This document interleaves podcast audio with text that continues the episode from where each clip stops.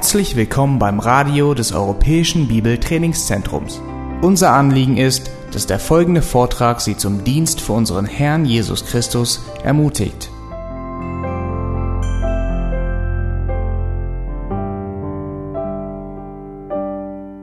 Okay, ihr seid hier im Seminar Paulus, Prediger und Pastor. Und es heißt Prediger und Pastor und nicht Paulus der Prediger. Punkt. Die Seminarbeschreibung habt ihr hoffentlich gelesen.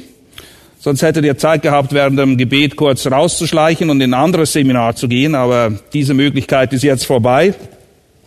Und ich habe dieses Thema für heute ganz bewusst gewählt, weil ich sowohl einerseits aus persönlicher Erfahrung, aber auch aus Beobachtungen weiß, dass wir Prediger manchmal zwar mit den besten Absichten zu weit gehen können, in der Art und Weise, wie wir unseren Dienst verstehen und folglich auch ausüben.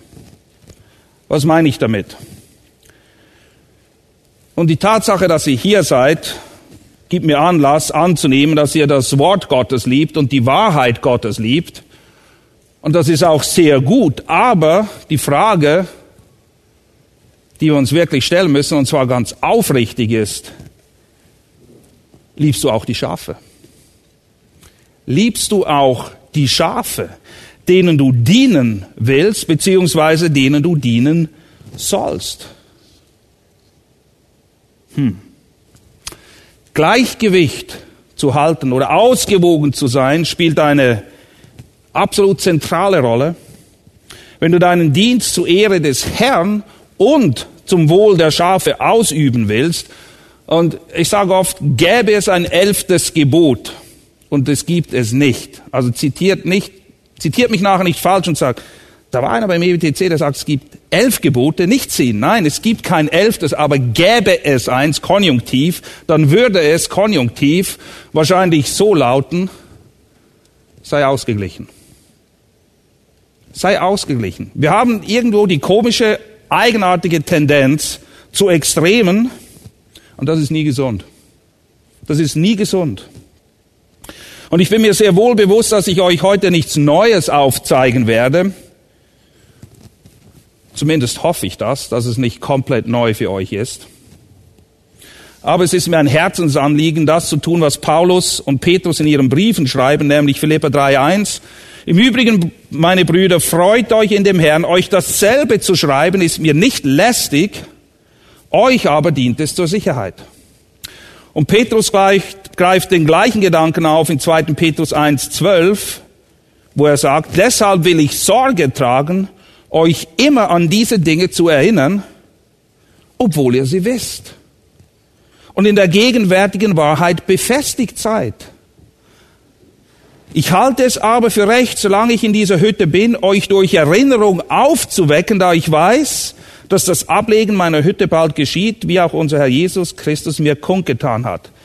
Okay, manchmal müssen wir an Dinge erinnert werden, die wir eigentlich wissen, aber irgendwo in der Tendenz liegen, vergessen zu werden oder in den Hintergrund zu geraten. Und sie sind wichtig. Und was ich euch heute sage, habt ihr sicher schon gehört. Und deshalb habe ich gesagt, ich hoffe, dass es nicht komplett neu ist. Aber ich möchte es euch wirklich ans Herz legen. Und was ist das? Woran möchte ich euch erinnern im Sinne von Paulus und Petrus? Und lasst es mich ganz einfach auf den Punkt bringen.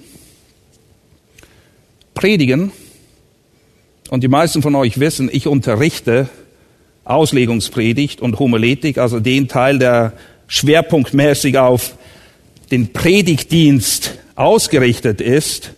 Und gerade aus diesem Lehrdienst und den persönlichen Erfahrungen heraus ist dieses Seminar zustande gekommen, denn Predigen ist sicher ein wichtiger Teil dessen, was es bedeutet, ein Pastor, ein Hirte zu sein, aber wie ich es gerade gesagt habe, es ist nur ein Teil davon.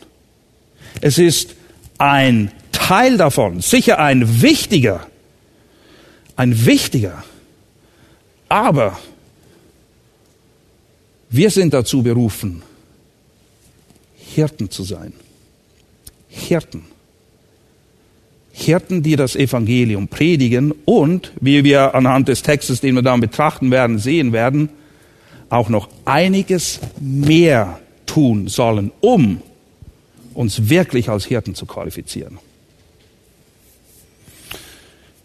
Wenn ihr 1. Timotheus 3 und Titus 1 die klassischen Passagen lest, wo die Qualifikationen von Ältesten, Hirten, Aufsehern, Vorstehen, wie immer sie genannt werden, das sind alles Begriffe, die austauschbar sind, die ein und dieselbe Aufgabe beschreiben von verschiedenen Gesichtspunkten aus. Wenn wir das lesen, dann fällt auf, dass Hirten lehrfähig sein sollen, das stimmt. Sie sollen lehren, sie sollen predigen können, aber das ist wiederum nur ein Aspekt einer Liste, die weit mehr umschließt und vor allem das Gewicht worauf liegt, wie wir sind, auf das Wesen des Hirten und was daraus resultiert im Umgang mit den Schafen. Epheser 4.11, Christian hat es heute zur Eröffnung der Konferenz vorgelesen, Gott hat der Gemeinde gegeben Apostel und Propheten, Evangelisten und Hirtenlehrer. Die Konstruktion im Griechischen lässt darauf schließen oder legt es sogar sehr nahe, dass Hirtenlehrer ein Begriff ist. Es ist nicht Hirten und Lehrer, sondern wiederum, wenn wir zurückblicken, 1. Timotheus 3 und Titus 1, Hirten lehren. Und es ist bezeichnet in Epheser 4,11, es sind Hirtenlehrer, nicht Lehrer, Hirten. Hirte wird zuerst genannt. Und so ist es mein Ziel und meine Hoffnung und mein Gebet, dass wir alle, die wir heute hier sitzen, erkennen, aufgeweckt werden, neu fokussiert werden, uns neu bewusst werden, wie ein Hirtendienst in Übereinstimmung mit der Schrift aussieht, wie wir ihn wahrnehmen können, um dann eines Tages aus dem Munde des Erzhirten folgende Worte zu hören, wie wir es lesen in Matthäus 25, 21. Wohlgetan, du guter und treuer Knecht. Über weniges warst du treu, über vieles werde ich dich setzen. Geh ein in die Freude deines Herrn. Geh ein in die Freude deines Herrn. Und ihr wisst, dass wir als Lehrer speziell, als lehrende Hirten, ein strengeres Urteil empfangen werden, gemäß Jakobus 3.1. Und Hebräer 13.17 erinnert uns daran, dass der Tag kommen wird, wo wir Rechenschaft ablegen für die Schafe, die Gott uns anvertraut hat. Wir werden Rechenschaft darüber ablegen. Und so wollen wir uns als erstes kurz daran erinnern, wozu wir als Hirten eigentlich berufen sind oder was macht ein Hirten aus, um dann zu erkennen, wie wir dieser Berufung nachkommen können. Und die Berufung des Hirten, und ich gehe da nur kurz darauf ein, ähm, wer von euch kennt das Buch Biblische Ältestenschaft nicht? Gut, ihr kennt es alle. Das ist ein sehr hilfreiches Buch, wenn wir uns mit dieser Thematik beschäftigen. Und es ist dort weit detaillierter ausgeführt, was ich hier nur ganz kurz erwähnen werde. Und es ist gut, wenn wir das Buch immer wieder mal lesen oder immer wieder gewisse Aspekte uns vor Augen führen. Aber was macht ein Hirte? Was ist die Aufgabe eines Hirten? Wenn ihr das ganz kurz beschreiben müsstet und ihr dürft Antwort geben, was macht ein Hirte? Ernähren, schützen, leiten. Das ist die Kurzzusammenfassung. Ernähren, schützen, leiten, sich sorgen. Oder wenn wir das in Hauptwörtern ausdrücken wollen, er muss Schutz gewähren, er muss für Ernährung sorgen, er muss Führung übernehmen und die praktischen Bedürfnisse der Schafe, um die soll er sich kümmern. Wie wird der Hirte beschrieben? Er wird beschrieben als ein Hirte, ein Aufseher, ein Vorsteher. Und das sind austauschbare Begriffe, wie ich es anfangs gesagt habe. Sie leuchten unterschiedliche Aspekte des Dienstes als Hirte. Und eine Frage, die wir uns hier auch stellen wollen, ist, wieso tut der Hirte das, was er tut? Wieso tut er das? Und wir werden hierzu eine Schlüsselstelle miteinander anschauen und eine zweite im Anschluss daran. Und ich kann euch einige nennen, einige Schlüsselstellen, zumindest aus meiner Sicht, für diese Thematik, die wir heute betrachten. Das eine ist Johannes 21, 15 bis 18. Die wollen wir gemeinsam betrachten. Dann aber auch Johannes 10. Johannes 10 wird der gute Hirte beschrieben. Der Hirte, der sein Leben lässt für die Schafe. Psalm 23, die klassische Stelle aus dem Psalmen. Der Herr ist mein Hirte. Aber das sind Stellen, auf die wir nicht eingehen. Dann Apostelgeschichte 20, 28. Dort wird vor allem die Schutzfunktion des Hirten beleuchtet. 1. Petrus 5, 1 bis 6 ist sehr interessant, vor allem im Lichte von Johannes 21. Aber ich zeige euch das nachher auf, wenn wir durch Johannes 21 durchgehen. Und die Stelle, auf die wir dann zum Schluss wirklich noch näher eingehen werden, ist 1. Thessalonicher 2, 1 bis 13. Das, was wir in Johannes 21 aber lesen, hm, als ich das zum ersten Mal gesehen habe, dachte ich, wie konnte ich das vorher nicht sehen? Wer weiß, was in Johannes 21 passiert? Es ist Genau. Jesus lässt Petrus nicht fallen, zuallererst mal, obwohl er ihn dreimal verleugnet hat. Das war ziemlich heftig. Aber Jesus ist treu. Und das ist die Passage, wo Jesus Petrus wieder zurechtbringt. Und ich lese ab Vers 15. Als sie nun gefrühstückt hatten, spricht Jesus zu Simon Petrus, Simon, Sohn Jonas, liebst du mich mehr als diese?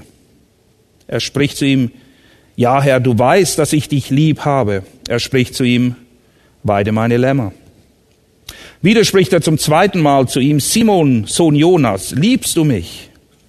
Er spricht zu ihm, ja Herr, du weißt, dass ich dich lieb habe.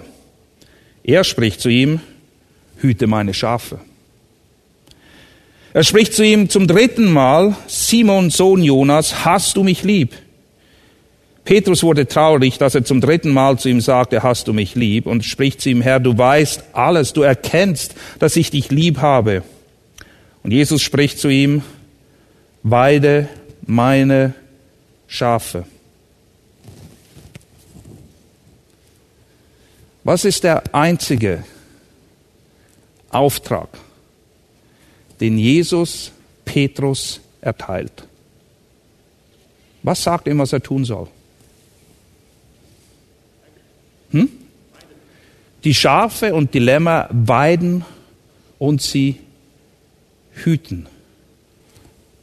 Wieso soll er das tun? Was ist Grund und Anlass?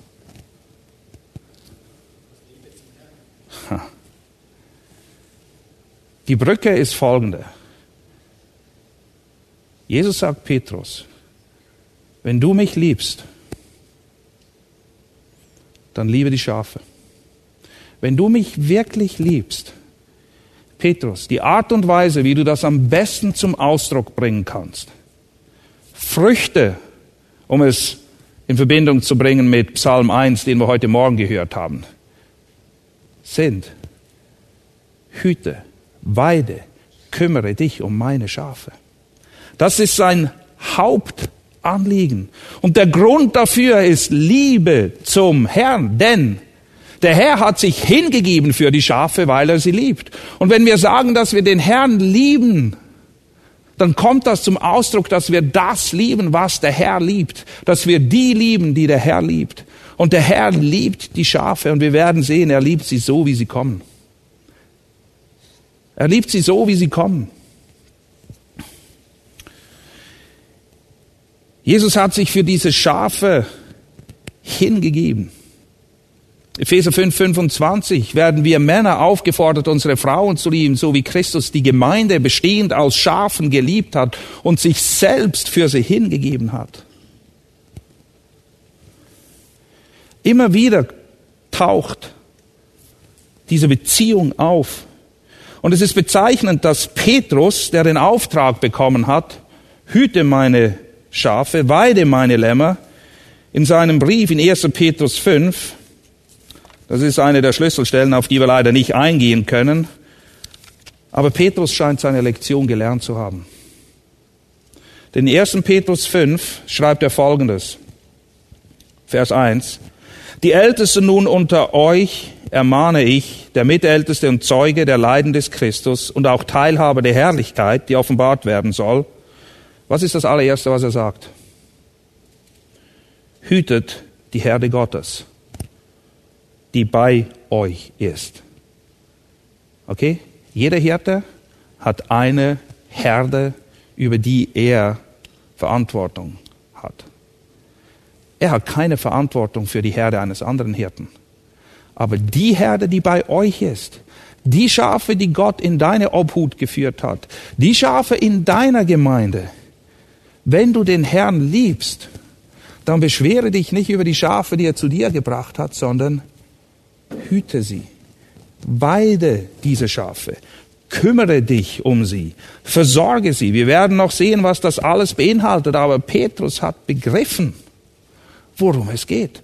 Und es ist das allererste, was er weitergibt, wenn es darum geht, was ist die Aufgabe von Ältesten? Es ist die Herde Gottes, die bei euch ist, zu hüten, indem ihr Aufsicht nicht aus Zwang führt, Aufsicht, wiederum eine Beschreibung. Ein Aufseher ist ein Episkopos, das ist eins der Worte, das benutzt wird. Der Hirte ist ein Poimen, und wir werden gleich sehen, es ist sehr interessant, die abgeleiteten Begriffe von Hirte, Poimen, was sie alles beschreiben. Aufsicht, Episkopos und Vorstehen ist ein Presbyteros. Alles ist hier mit ihm begriffen. Er sagt, tut das. Tut das. Und wie sollen wir es tun? Vers 5. Alle aber seid gegeneinander mit Demut fest umhüllt, denn Gott widersteht dem Hochmütigen, den Demütigen aber gibt er Gnade. Alle gegeneinander. Wenn Gott dich als Hirte eingesetzt hat, dann bist du eben nicht das, was Paulus sagt, nicht als die, die da herrschen, die denken, okay, jetzt bin ich der Boss, sondern als der Hirte, der wie der Erzhirte bereit ist, sein Leben zu lassen für die Schafe, um sie zu hüten, um sie zu weiden, um sie zu beschützen, um da zu sein für die Schafe. Es gäbe viel zu sagen zu dieser Stelle, aber das ist nicht die Hauptstelle, die wir heute betrachten wollen. Aber nehmt euch mal Zeit, immer wieder zwischendurch, diese Worte zu lesen und überlegt euch, was euer Auftrag ist und welche Komponenten eben Komponenten dessen sind und achtet bitte darauf, und ich sage das als der Lehrer, der hauptverantwortlich ist für die Predigerausbildung im Rahmen des Programmes beim EBTC. Predigen ist sehr, sehr wichtig, aber es ist nicht alles. Damit ist es nicht getan. Es ist damit wirklich nicht getan.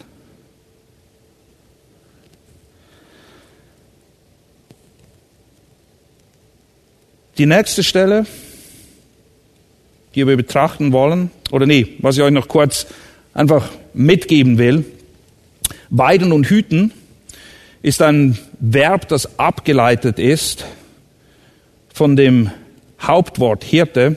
Und ich sage euch mal kurz die Begriffe und wofür sie stehen. Der Hirte im Griechischen heißt Poimen. Die Herde heißt Poimnion. Hüten und Weiden ist das Wort Poimaino und der Erzhirte oder der Oberhirte ist Archipoimen.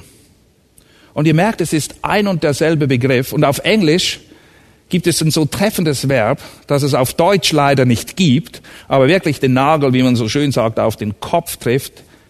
Shepherd. Hirten. Auf, auf Deutsch kann man das nicht sagen. Hirte, die Schafe. Aber es ist diese, es zeigt die Verbundenheit zwischen Hirte, Herde, Hüten und dem Oberhirten, denn es ist ein und derselbe Begriff, der für alle benutzt wird, leicht, in leicht abgeänderter Form, aber es zeigt, wo der Kern der Sache liegt. Der Kern der Sache liegt in dem Hirtendienst, der für uns in Johannes 10 auf wunderbare Art und Weise beschrieben ist, was den guten Hirten auszeichnet. Heute wollen wir aber den Fokus im Sinne dessen, dass es eben darum geht, nicht aus dem Gleichgewicht zu fallen in Bezug auf den Hirtendienst, auf die Stelle im ersten Thessalonicher Brief legen, nämlich 1. Thessalonicher Kapitel 2. Und ich lese die Stelle zuerst einmal. 1. Thessalonicher 2, die Verse 1 bis und mit 12. Denn ihr selbst kennt, Brüder, unseren Eingang bei euch, dass er nicht vergeblich war, sondern nachdem wir in Philippi zuvor gelitten hatten und misshandelt worden waren, wie ihr wisst, waren wir freimütig in unserem Gott, das Evangelium Gottes zu euch zu reden unter großem Kampf.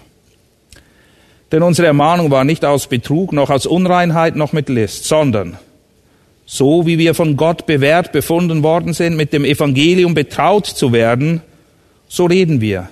Nicht um Menschen zu gefallen, sondern Gott, der unsere Herzen prüft. Denn niemals sind wir mit schmeichelnder Rede aufgetreten, wie ihr wisst, noch mit einem Vorwand für Habsucht, Gott ist Zeuge, noch suchten wir Ehre von Menschen, weder von euch noch von anderen, obwohl wir als Christi Apostel euch zur Last sein konnten sondern wir sind in eurer Mitte zart gewesen, wie eine nährende Frau ihre eigenen Kinder pflegt.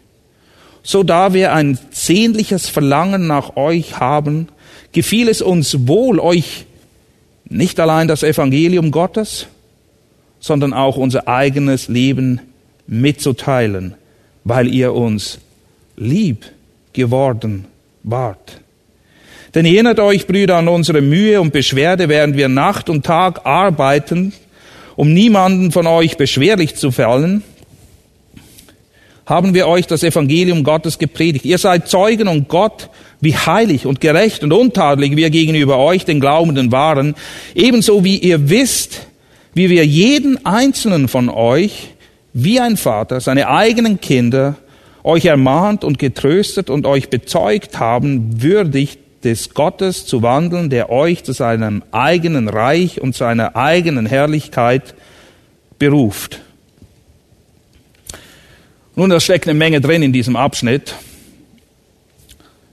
Ich habe das Gewicht aber auf drei Elemente gelegt, drei Elemente, die vorhanden sein müssen, wenn wir als Hirten, wenn du als Hirte deinen Dienst treu wahrnehmen möchtest. Es sind drei unverzichtbare Elemente des Hirtendienstes und das erste lautet treue Verkündigung des Evangeliums, und zwar in Wort, Kraft, Geist und Gewissheit. Das ist 1.5 in Anlehnung an das, was er nachher nennt zum Thema Evangelium. Das zweite Element, liebevolle mütterliche Pflege und Sorge.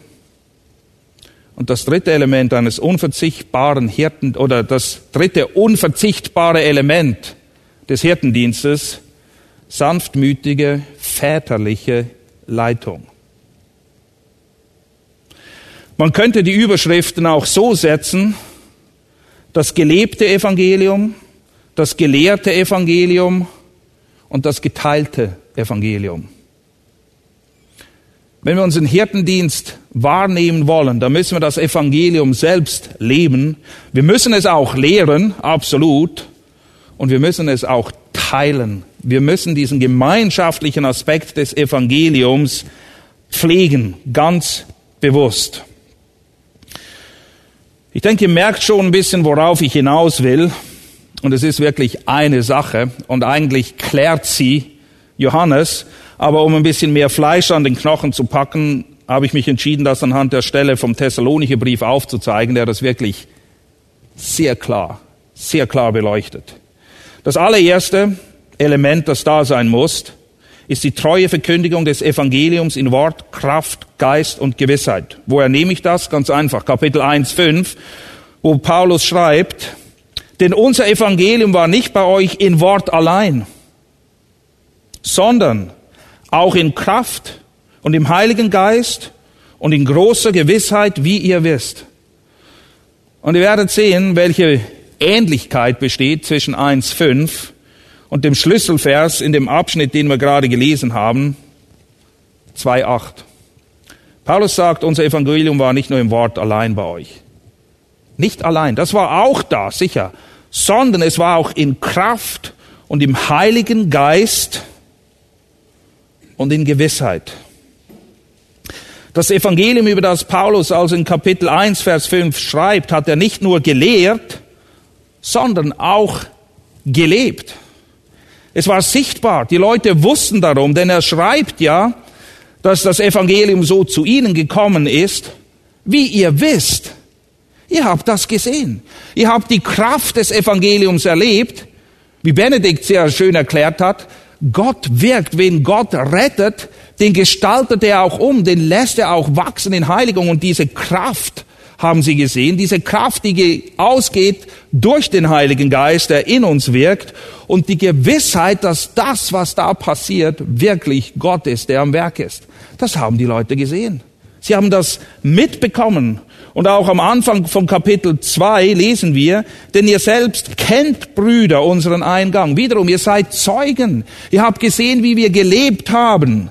Ihr kennt, Brüder, unseren Eingang bei euch, dass er nicht vergeblich war, sondern nachdem wir in Philippi zuvor gelitten hatten und misshandelt worden waren, wie ihr wisst, waren wir freimütig in unserem Gott, das Evangelium Gottes zu euch zu reden unter großem Kampf. Paulus hat nicht das Wort allein gebracht, sondern das gelehrte Evangelium hat er auch gelebt. Wie ihr wisst, ihr kennt, ihr habt das gesehen, ihr seid Zeugen davon. Und diese Tatsache, dass wir als Hirten nicht nur die Aufgabe haben, tolle Predigten, tolle Bibelstunden oder irgendetwas abzuhalten, sondern auch das, was wir lehren, durch ein entsprechendes, sichtbares Zeugnis zu untermauern, ist unheimlich wichtig. Denn es ist mit dieser Tatsache zu schulden, dass das Leben des Paulus seiner Rede Kraft und Authentizität verlieh und seiner Person Integrität. Ihr könnt lehren, bis sich die Balken biegen. Ihr könnt orthodox sein, wie ihr wollt. Ihr könnt theologisch auf den Punkt sein. Aber, und erinnert euch hierbei an 1. Korinther 13, wenn ihr allen Glauben habt und alle Erkenntnis und habt doch keine Liebe. Ihr liebt die Schafe nicht. Dann seid ihr eine große Null. Nichts. Liebst du die Schafe? Die Schafe merken, ob du sie liebst. Vielleicht können sie nicht genau den Finger drauflegen, was es ist, aber die Schafe merken, ob du sie liebst. Und sie sehen das anhand dessen, wie du lebst und wie du, wie wir gleich sehen werden, dein Leben auch mit ihnen teilst. Ich habe gesagt, man könnte das auch überschreiben, das Gelehrte, das Gelebte und das geteilte Evangelium. Und wir müssen uns fragen, jeder von uns, sehen die Schafe in deinem Leben auch, was sie bei Paulus gesehen haben? Sehen sie ein von der Kraft des Geistes durch das Wort Gottes verändertes Leben in das Bild des Sohnes Jesus Christus? Sehen Sie das? Könnt ihr, könnt ihr auch sagen mit Paulus, wie ihr wisst, ihr kennt unseren Eingang bei euch.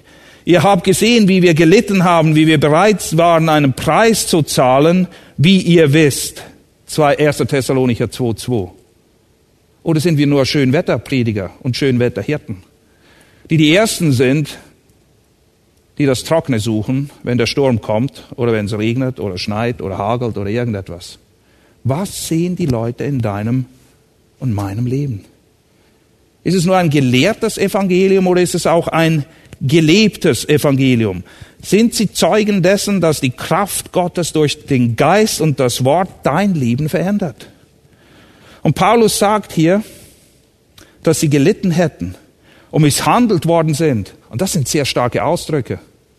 Ihr wisst, Paulus wurde mehrmals geschlagen, 40 weniger eine. Er wurde gesteinigt und wie tot liegen gelassen. Er war in Gefahr. Lest mal den zweiten Korintherbrief. Da zählt er mehrmals auf, wie sein Leben aussieht. Und er sagt, ihr wisst das, aber wir sind nicht davon gelaufen.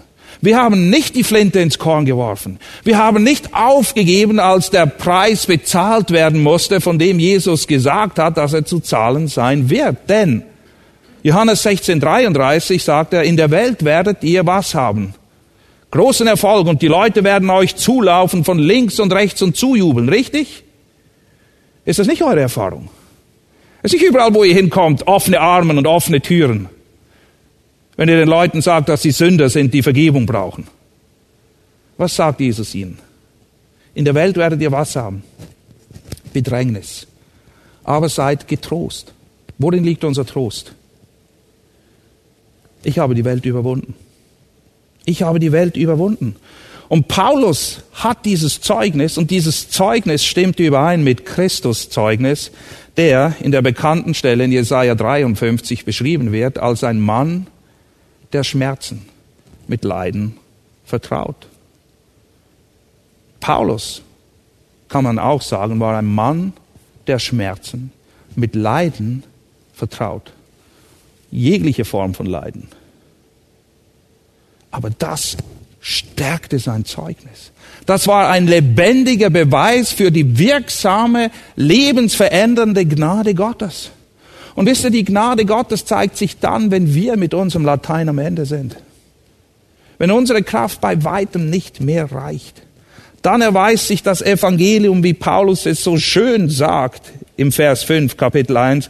Denn unser Evangelium war nicht bei euch im Wort allein. Wir haben nicht nur schöne Reden gebracht. Wir haben euch nicht nur gut zugesprochen, euch motiviert, euch ein bisschen ermutigt. Nein, es kam in Kraft und im Heiligen Geist und in großer Gewissheit. Ja, das ist die Wahrheit. Und daran klammern wir uns fest.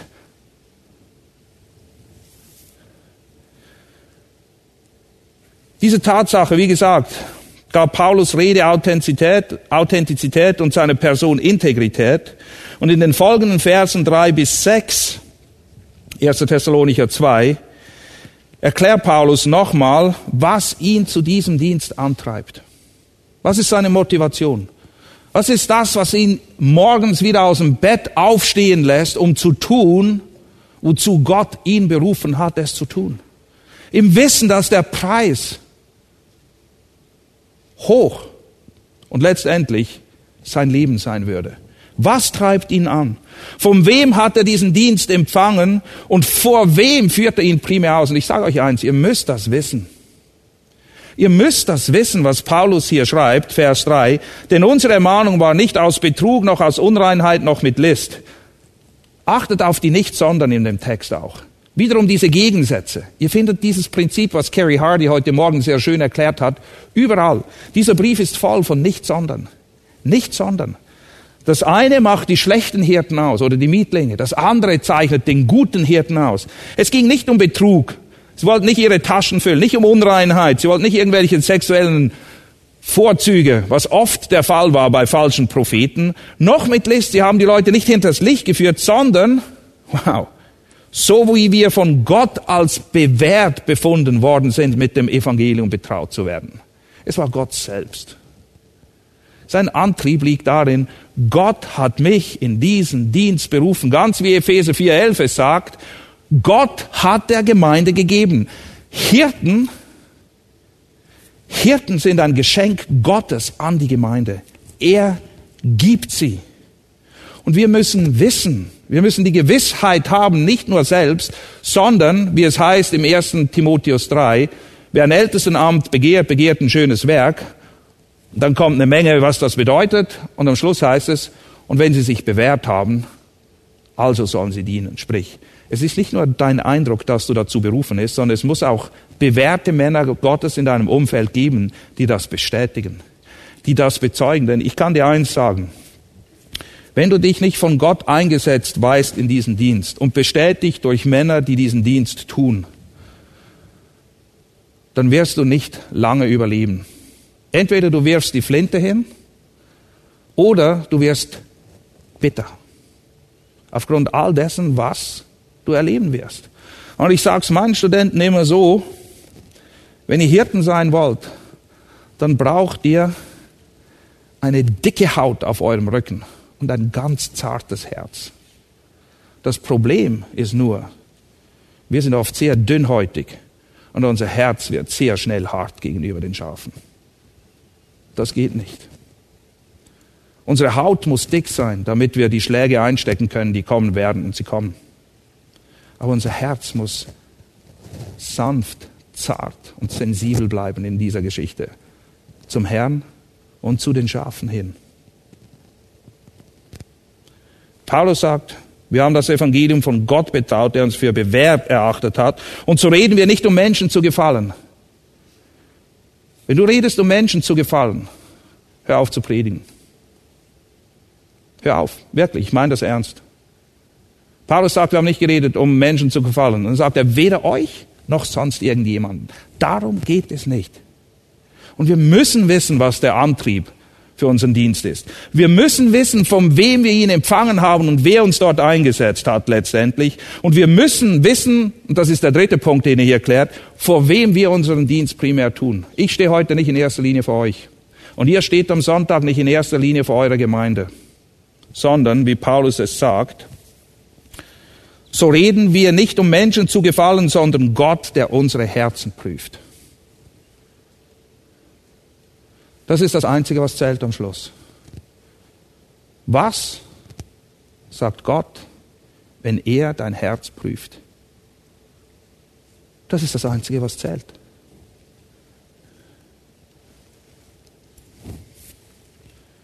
Es ist Gott.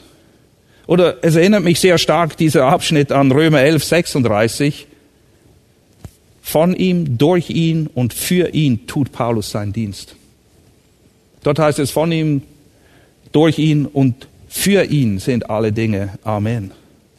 Und Paulus weiß, dass sein Dienst von Gott selbst kommt, dass er ihn nur durch ihn tun kann und dass er primär für ihn ist, denn in der Art und Weise, wie wir unseren Dienst wahrnehmen und die Gemeinde wächst in Heiligung, wird Gott verherrlicht.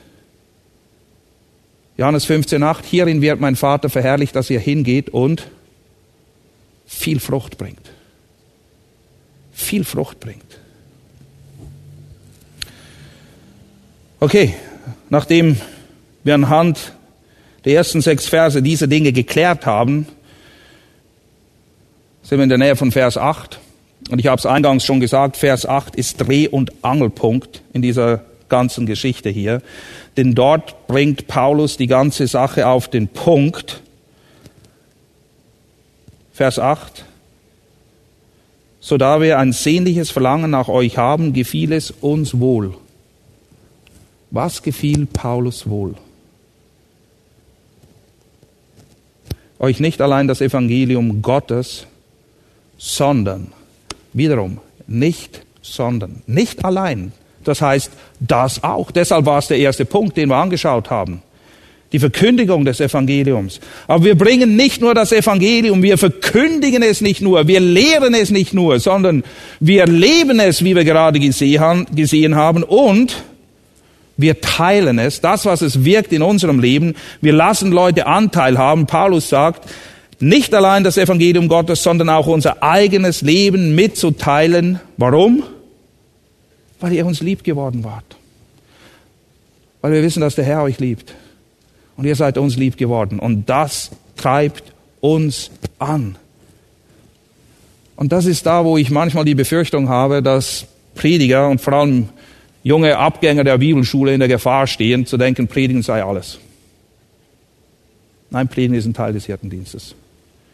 Bringt den Leuten das Evangelium. Ja, tut es. Lehrt es klar. Lehrt es deutlich. Lehrt es mit Überzeugung. Aber vergesst nicht, die anderen Schritte zu tun teilt auch euer Leben mit ihnen, so wie Christus sein Leben geteilt hat mit den Jüngern. Jesus hat den weitaus größten Teil seines Lebens nicht damit verbracht, Predigten zu halten, sondern was zu machen? Zeit mit den Jüngern zu verbringen. Das Predigen allein hätte nicht ausgereicht, sie zuzurüsten für den Dienst, der auf, ihn, der auf sie wartete. Und es ist einerseits ein bisschen lustig, auf der anderen Seite auch sehr ermutigend und gibt uns Hoffnung. Was war eigentlich die Standardreaktion, wenn Jesus gelehrt und gepredigt hat? Und vergessen nicht, er war ein vollkommener Lehrer. Wie haben, was war die Standardreaktion der Jünger eigentlich? Ist euch das je aufgefallen? Kannst du uns das nochmal erklären? Wir haben es nicht begriffen. Wenn du denkst, Ah, ich habe ja alles gesagt. Ich habe ja gepredigt am Sonntag und ich habe sogar gut gepredigt. Ich hatte eine super Struktur, ich hatte meine drei Punkte, ich habe alles da gehabt. Ich habe es gelehrt, die Sache ist geklärt. Vergiss es. Ah, es wird zwischendurch auch so sein, aber schaut, selbst die Jünger sind immer wieder zum Herrn gekommen und er hat sich ihrer angenommen. Er hat die Zeit investiert, damit sie wirklich verstehen. Und letztendlich hat er sein Leben mit ihnen geteilt. Es gibt auf Englisch ein gutes Sprichwort, das heißt, more things are caught than taught. Übersetzt heißt das, es gibt weitaus mehr Dinge, die wir lernen, einfach indem wir Zeit mit Leuten verbringen, als durch das, was sie in Worten lehren. Einfach das Anteil haben, das Zeit verbringen mit ihnen. Plötzlich übernehmen wir Verhaltensmuster, plötzlich lernen wir Dinge von ihnen, einfach weil wir bei diesen Leuten waren. Und es ist so herrlich in, was ist Apostelgeschichte 4, 19, glaube ich, wenn ich mich nicht irre, wo die Hohepriester sich verwundern über Petrus und sagen, sind das nicht ungelehrte Fischer? Wie können sie so auftreten? Und dann kommt in einem kleinen Nebensatz, dass sie sich daran erinnert haben, dass diese Männer was waren. Mit Jesus. Sie waren mit Jesus. Die Zeit mit Jesus, die sie verbracht haben, hat sie verändert. Hat sie zu Männern gemacht, die man so nicht kannte. Wo man nicht wusste oder nicht wirklich nachvollziehen konnte, was ist hier passiert. Jesus hat sein Leben mit ihnen geteilt. Paulus schreibt hier, ich habe euch nicht allein das Evangelium gebracht, sondern ich habe mein Leben mit euch geteilt. Und letztendlich hat er sein Leben hingegeben. Und das, was hier steht, erinnert doch sehr stark an den guten Hirten, der sein Leben lässt für die Schafe. Johannes 10 spricht davon.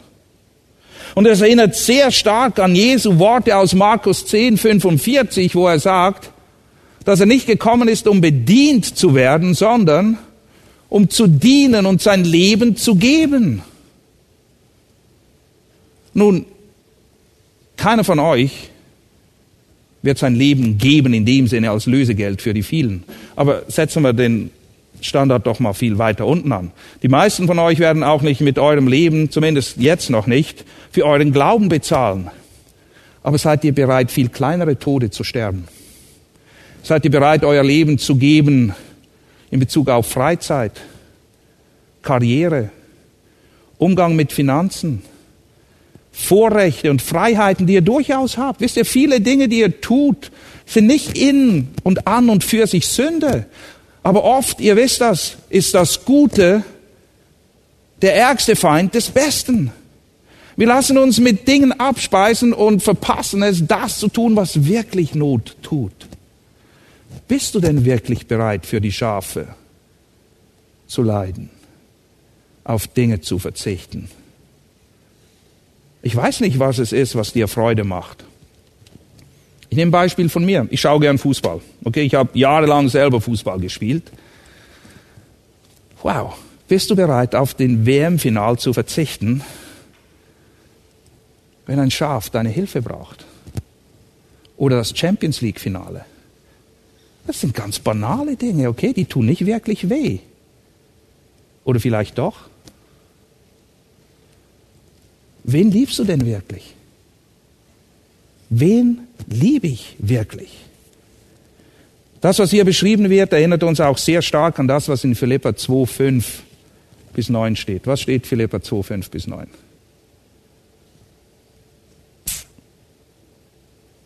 Diese Gesinnung sei in euch, die auch in Christus Jesus war, der es nicht wie ein Raub festhielt, Gott gleich zu sein, sondern sich selbst erniedrigte und Knechtsgestalt annahm und sich zu nichts machte, Warum? Um sein Leben zu geben als Lösegeld für die vielen. Um zu dienen. Um dem Vater gehorsam zu sein in allem. Was war die Motivation für Jesus zu tun, was er getan hat? Es war Liebe zum Vater und Liebe zu den Schafen, Liebe zur Gemeinde oder Liebe zur Braut, wie Epheser 5, 25 es sagt, wo das Bild eben gemacht wird, wir sollen unsere Frauen lieben,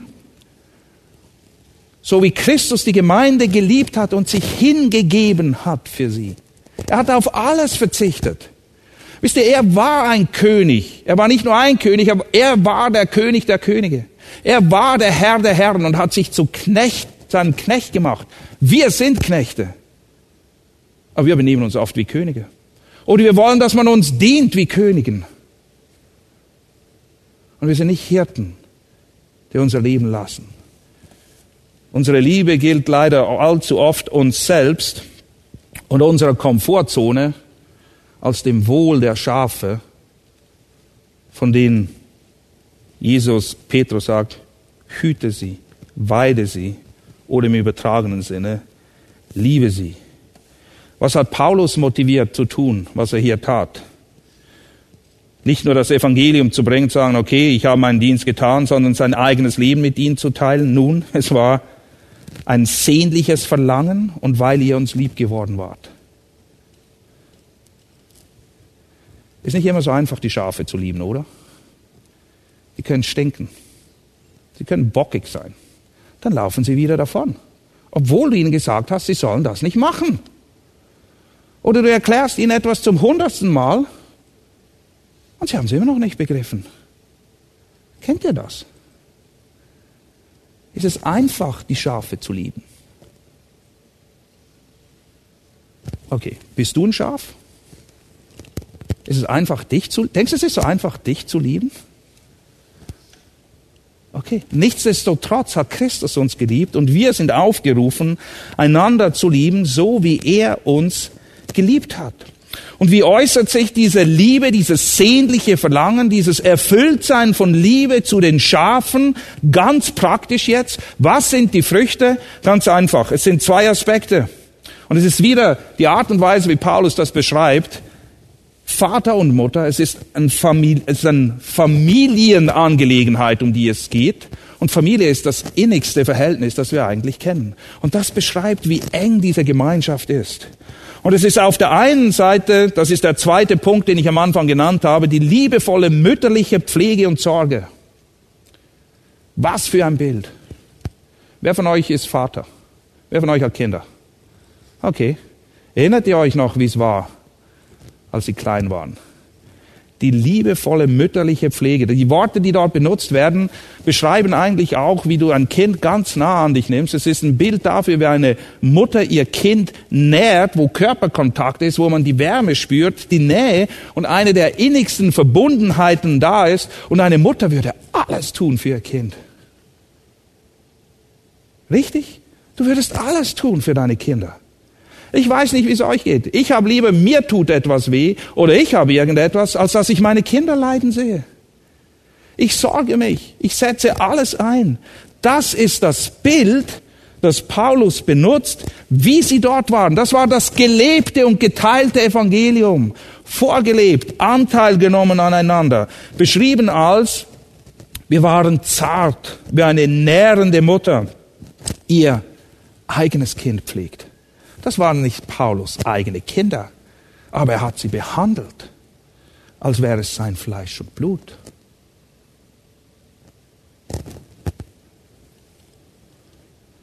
Erkennst du dich hier drin wieder? Sorgst du dich so um die Schafe? Wechselst du den Lämmern die Windel, um das Bild mal zu benutzen? Sprich, hilfst du ihnen, ihr Leben in Ordnung zu bringen, mit dem Schmutz, mit der Sünde aufzuräumen? Bist du bereit, die Drecksarbeit zu tun. Oder wie Jesus es sagt, als er den Jüngern die Füße gewaschen hat, ich habe euch ein Vorbild hinterlassen, damit ihr genauso aneinander tut. Dass ihr euch nicht zu schön seid für irgendetwas. Jesus ist uns in all diesen Dingen vorangegangen. Er ist ja der Erzhirte. Bleibst du nachts wach mit deinen Schafen oder für die Schafe? Betest du für sie, wenn sie leiden? Es ist herzzerreißend, wenn deine Kinder krank sind. Mein zweitältester Sohn wurde mit vier Jahren mit einem Knochentumor diagnostiziert in seinem rechten Arm. Das war während unserer Studienzeit am Seminar in den USA. Und ähm, wir wussten nicht, was ist es denn nun? Und ich kann euch eins sagen, ich habe noch nie so viel geweint wie in diesen vier Wochen, wo wir von Arzt zu Arzt zu Arzt und Diagnose zu Diagnose, Diagnose gegangen sind, weil ich nicht wusste, was mit meinem kleinen vierjährigen Sohn ist. Und wir sind oft nachts wach geblieben und haben uns gekümmert, haben uns irgendwie überlegt, wie wir das irgendwie leichter machen können für ihn, was er gerade durchmacht. Gott sei Dank war es ein gutartiger Tumor, aber nichtsdestotrotz ein sehr aggressiver. Er hat sich mittlerweile sechsmal den Arm an derselben Stelle gebrochen. Er ist heute elf. Er hat mehrere Operationen gehabt und der Arm, sagen die Ärzte, gleicht mehr einer Eierschale als einem Knochen. Okay, bist du da für diese Schafe? Weinst du mit ihnen? Trittst du ein für sie oder lässt es dich kalt? Ist ja nicht dein Problem. Dein Problem ist zu lehren und zu predigen. Teilst du dein Leben? Teilst du Freud und Leid mit ihnen, wie mit deinen eigenen Kindern? Weil das ist nämlich das Bild, was hier benutzt wird. Wie deine eigenen Kinder. Wie steht es mit deiner Liebe, wie gesagt, zu den bockigen, Schafen, zu denen, die langsam sind, man, die immer, immer hängen sie irgendwo hinterher. Oder begriffsstutzig, sie begreifen es einfach nicht. Sie stinken, sie sind widerspenstig, sie treten, sie beißen. Liebst du sie? Und zwar jedes einzelne, jedes einzelne, so wie du jedes deiner Kinder liebst. Denn Schafe werden verglichen mit unseren Kindern. Wisst ihr was? Sie sind, wie sie sind. Es ist nicht wie im Fußball. Im Fußball kannst du dir, wenn du genug Geld hast, eine Mannschaft zusammenkaufen. Nicht in der Gemeinde. Es sind die Schafe, die Gott dir gegeben hat. Die dir anvertraute Herde, wie 1. Petrus 5.2 es beschreibt. Um die sollst du dich kümmern. Und weißt du, was auch sehr interessant ist? Deine Kinder bleiben deine Kinder, ob es dir passt oder nicht. Du kannst sie nicht loswerden. Du kannst sie nicht bei eBay versteigern. Oder solltest es zumindest nicht versuchen. Das ist mit den Schafen auch so. Es ist deine Verantwortung, dich um die Schafe zu kümmern, die Gott dir gegeben hat. Und wie gesagt, wenn wir manchmal denken, wie elend das ist, dann vergiss eines nie. Auch wenn Gott dich durch seine Gnade zu einem Hirtendienst berufen hat, bist du letztendlich doch auch was? Ein Schaf. Und er ist dein Hirte. Und vergiss nicht, wie oft du stinkig, bockig, langsam, begriffsstutzig, beißend, tretend, durch die Gegend gelaufen bist und der Vater sich um dich gekümmert hat, der Hirte sich um dich gekümmert hat. Und die Frage, die sich stellt, ist, liebst du Jesus? Liebst du ihn wirklich? Denn wenn du ihn liebst, dann hüte und weide seine Schafe und vergiss nicht, dass er dich liebt. Mit all den Macken, die du hast, mit all den Macken, die ich habe. Und er ist unser Hirte und er bringt uns sicher ans Ziel. Und der letzte Punkt, und dann ist unsere Zeit auch um, es ist nicht nur die mütterliche Fürsorge, sondern es ist auch sanftmütige väterliche Leitung.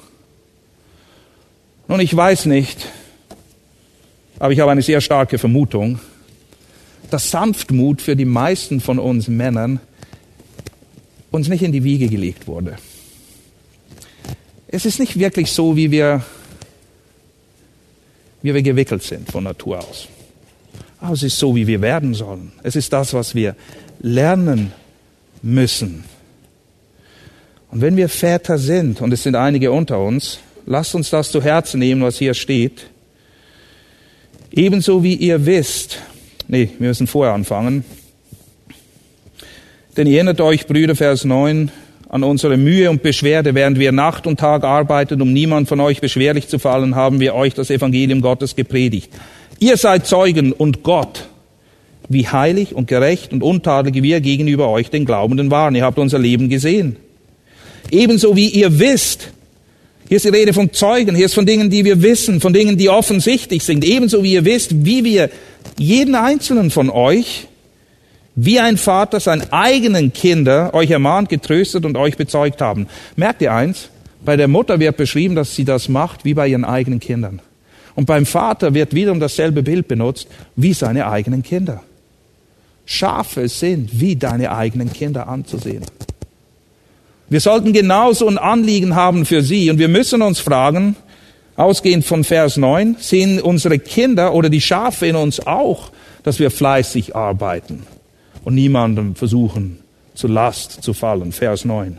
Und Vers 10, wie steht es denn um dein und mein Zeugnis? Ist es ein Zeugnis, dass wir heilig, fromm, gerecht und untadelig leben? Und nicht nur darüber predigen, sondern es leben und sagen können, ihr seid Zeugen und Gott. Das ist ziemlich heftig. Ihr seid Zeugen und Gott wird hier in den Zeugenstand gerufen, wie heilig, gerecht und untadelig wir gegenüber euch den Glaubenden waren, gegenüber den Schafen. Und Vers 11, Hast du ein Anliegen für jedes einzelne Schaf? Für jedes einzelne Schaf? Oder kümmerst du dich nur um deine Lieblingsschafe? Die, die so sind, wie wir sie gerne hätten. Und um den Rest machen wir gerne einen ziemlich weiten Bogen. Das sind ja die schwierigen. Liebst du die Schafe wie deine eigenen Kinder? Und wie sieht's bei dir aus in Bezug auf Ermahnung und Trost oder Ermutigung und Trost? Herrscht da Ausgewogenheit? Herrscht hier Ausgewogenheit? Und die Frage müssen wir uns auch stellen, wollen wir, dass sowohl unsere Kinder wie auch die Schafe, die Gott uns anvertraut haben, ein Leben führen, das, wie es Vers 12 sagt, würdig des Gottes zu wandeln, der euch zu seinem eigenen Reich und seiner eigenen Herrlichkeit beruft? Ist das unser Ziel, dass sie ihn verherrlichen? Oder kann es nicht manchmal sein, dass wir sowohl als leibliche Väter, aber auch als Hirten der Schafe eigentlich nur gern selbst gut dastehen?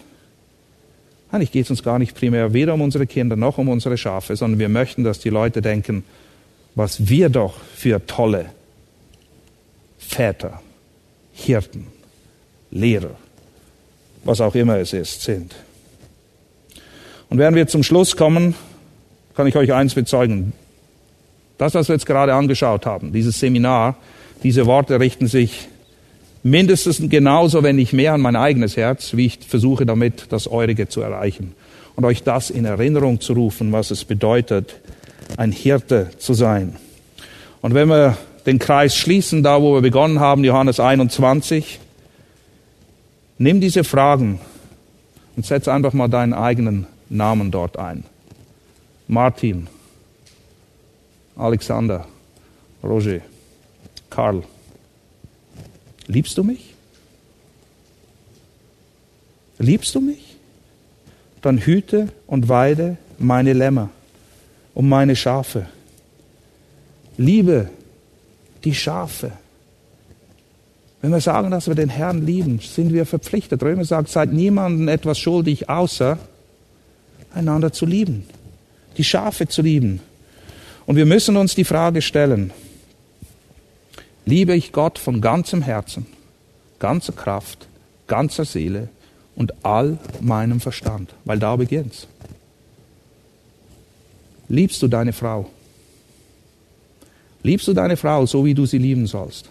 Weil du bist zuallererst ihr Hirte. Liebst du deine Kinder? Liebe ich meine, so wie sie kommen, okay? Ich, sag, ich frage nicht, sind sie immer liebenswert? Ich frage dich, Liebst du deine Kinder? Liebe ich die Schafe? Und zu allerletzt, liebst du auch die verlorenen Schafe? Haben wir überhaupt noch ein Anliegen, Liebe zu den verlorenen Schafen dieser Welt? Wir haben alle mal zu ihnen gezählt. Und so ist die alles entscheidende Frage, liebe ich meinen Herrn? Und wenn ja, ja, dann predige ich das Evangelium in Kraft, mit Geist und mit voller Gewissheit, übt mütterliche Fürsorge und sanftmütige väterliche Leitung aus. Und möge Gott uns wirklich Gnade geben in all diesen Dingen, dass wir nicht das eine gegen das andere ausspielen und wirklich erkennen, wozu wir als Hirten berufen sind. Lass mich abschließen mit Gebet. Treue Gott und Vater. Es war nichts Liebenswertes an uns und daran hat sich auch nichts geändert, sondern deine Liebe gilt uns, weil du uns liebst. Und Herr Jesus, du sagst, dass ihr liebt, weil ich euch zuerst geliebt habe. Und Römer lehrt uns, dass die Liebe Gottes ausgegossen ist in unsere Herzen. Und Herr, vergib, wenn wir zu sehr mit uns selbst beschäftigt sind, selbst als Hirten.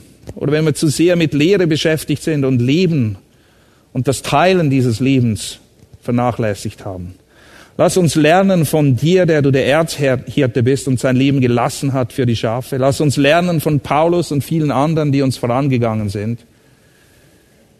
Und lass uns lieben, Herr, so wie du uns geliebt hast. Zu deiner Ehre und zum Wohl der Schafe und auf dass noch viele verlorene Schafe errettet werden mögen. Amen.